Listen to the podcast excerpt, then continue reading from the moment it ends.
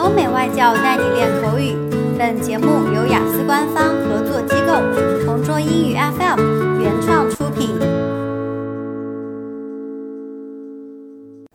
Describe an area of science, such as physics, biology, or psychology, that interests you. You should say what it is, when you learned about it, how you learned about it, and explain why you're interested in it.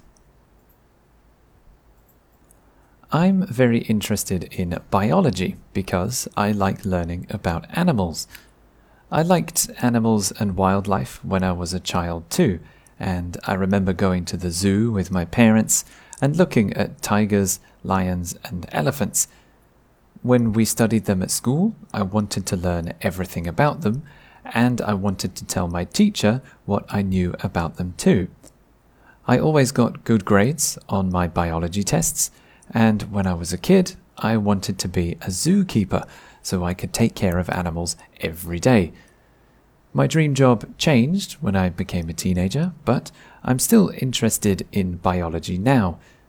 I watch a lot of nature documentaries because I like to learn about exotic and amazing animals in other countries. I really want to visit the Amazon rainforest someday because there are a lot of amazing creatures that live there too. I still enjoy going to the zoo, but I prefer to see animals in the wild. So I try to visit nature parks when I go on vacation to other countries. I also like scuba diving because I can see a lot of sea animals.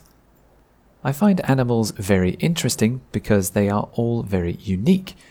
They have natural solutions to the challenges of their environment Plus, researchers are discovering new species of animals all the time, so there's always something new to learn every year.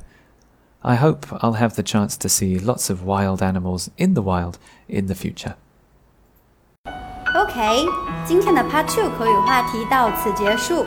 想要获取每个季度最新完整口语话题，关注公众号“同桌雅思英语”，回复关键字“口语题库”就可以啦。